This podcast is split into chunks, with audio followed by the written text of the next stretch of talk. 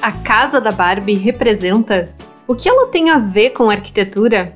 Para alguns, a casa da Barbie representa um mundo idealizado e consumista. Para outros, ela traz uma deliciosa nostalgia de experimentar lares mais coloridos e alegres. Mas há ainda mais por trás desse brinquedo que há décadas vem conquistando gerações de crianças com as suas versões em miniaturas fantásticas de um lar. A casa da Barbie também é uma expressão da nossa cultura arquitetônica.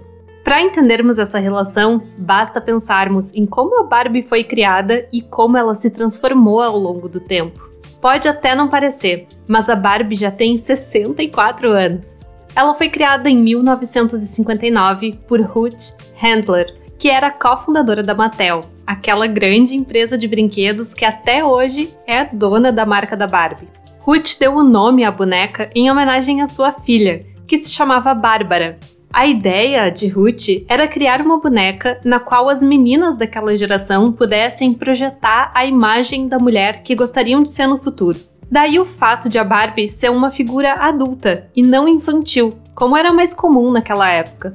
A criação da Barbie tem tudo a ver com o contexto norte-americano daquela época, em que se começava a discutir com mais ênfase a libertação das mulheres, que a cada dia conquistavam mais direitos por estudar e trabalhar em vez de se limitar à vida doméstica. No universo de brinquedo, a Barbie é uma mulher independente, que foi à faculdade, tem uma profissão e mora sozinha. Ela não tem pais, religião, nem chefes. Ela não tem marido, nem filhos. Apenas o namorado, Ken e as suas amigas. E basta sabermos disso para começar a entender o design escolhido para a casa dos sonhos da Barbie, que em inglês se chama Dream House. Esse perfil criado para Barbie é expresso claramente na primeira Dream House, que é a primeira casa dos sonhos da Barbie, que foi lançada em 1962. A casa era totalmente feita de papelão, no formato de uma caixa que se abria para que a brincadeira continuasse no interior.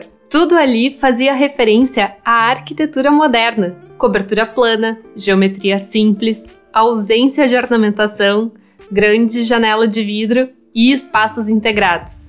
Nesse momento, o rosa não era a cor da Barbie, então a casa trazia diferentes tonalidades. Em parte, essa casa lembra as Case Study Houses, que foram casas modernas construídas na Califórnia a partir dos anos 1940, as quais, aliás, já foram tema de episódio há pouco tempo por aqui. Além disso, uma das coisas mais interessantes dessa primeira Dream House é o fato de a casa não ter cozinha, o que era uma ideia bem radical para a época. O que realmente tem no interior são mobiliários inspirados em peças de designers modernos. Tem também uma estante com livros, uma cama de solteiro, televisão, guarda-roupas e quadros. Essa era a casa de uma mulher solteira, educada, independente e profissional. Na década seguinte, a casa ganha versões mais conectadas com os anos 1970, como é o caso da Dream House de 1979. Agora, a casa já não é mais de papelão, e sim de plástico. Ela tem telhado de duas águas, sendo a principal inspiração os chalés de madeira que viraram tendência naquele período nos Estados Unidos. A paleta de cores da casa segue a estética da década de 70, misturando tons terrosos com cores vibrantes. O mobiliário ainda segue tendo influência do design moderno, e uma das peças lembra as cadeiras desenhadas pelo casal Imes. Por outro lado, é ainda durante os anos 70 que o universo da Barbie começa a adotar o rosa como uma cor importante, em uma estratégia para fortalecer a identidade visual da marca. É também a partir dos anos 70 que começam a aumentar consideravelmente as críticas sobre a Barbie. O corpo de proporções irreais, os carros luxuosos, as roupas da moda e as casas cada vez mais sofisticadas não passaram despercebidas pelos olhares mais atentos e críticos. Mas isso não impediu que a marca continuasse fabricando um mundo de brinquedo que representa ideias de um consumismo um tanto exagerado. Nos anos 90, surge uma versão bem mais opulenta da Casa dos Sonhos, a Mansão Mágica da Barbie, de 1990. Essa é uma casa enorme, toda rosa e que mescla elementos da arquitetura tradicional e neoclássica, como colunas dóricas, arcos, cobertura de telhas, janelas de estilos de diferentes lugares e épocas. Na realidade, ela era uma releitura das mansões norte-americanas que estavam surgindo naquele período e que misturavam os mais variados elementos construtivos do passado. Algo muito relacionado ao movimento pós-moderno que tinha se popularizado a partir dos anos 80. Por dentro, a mansão também é completamente rosa e tudo é muito cheio de detalhes, mobiliários e ornamentações historicistas.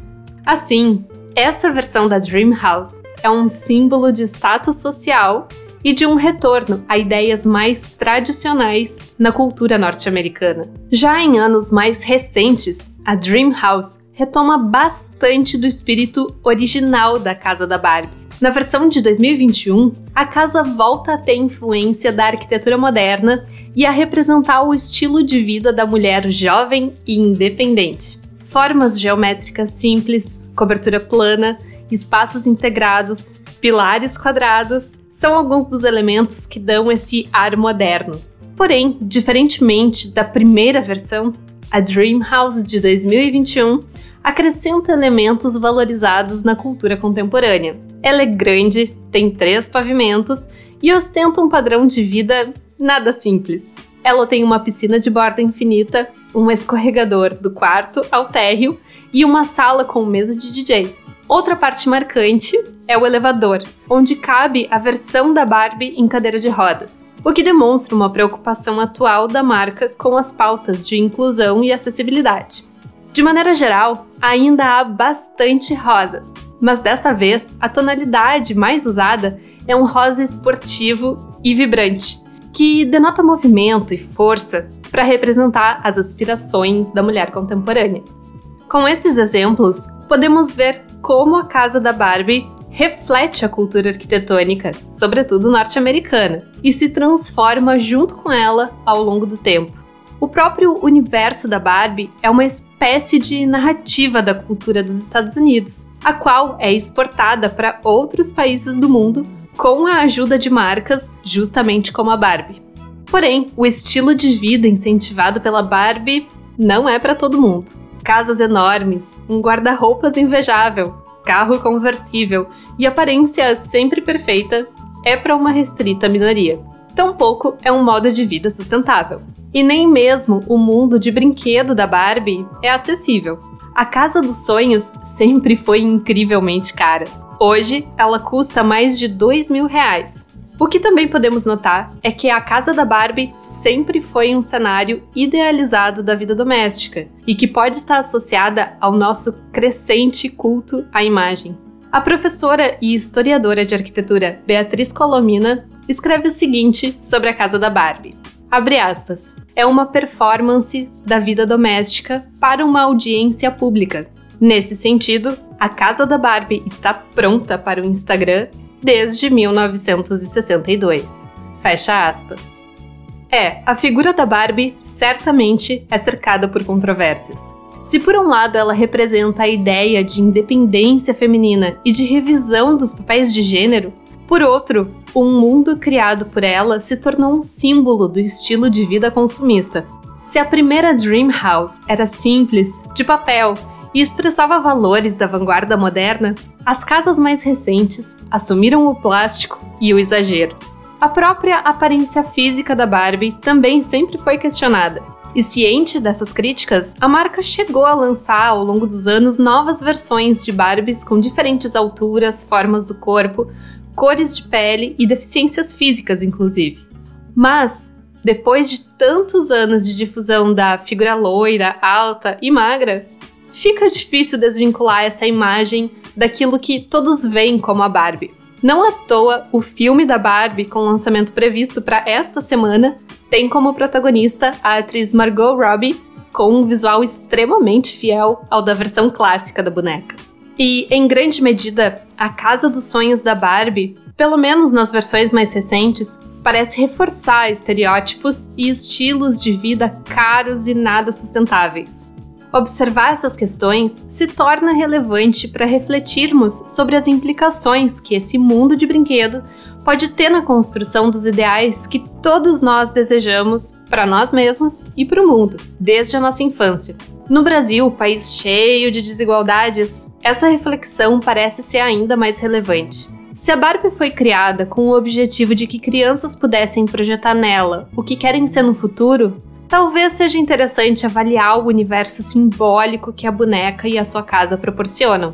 Em parte, isso significa também refletir sobre que tipo de arquitetura nós buscamos para as nossas casas, hoje e no futuro. De acordo com a socióloga Mary F. Rogers, que lecionou na Universidade do Oeste da Flórida, abre aspas, a Barbie tem muito a nos mostrar sobre quem somos, quem queremos ser e quem tememos ser ou vir a ser.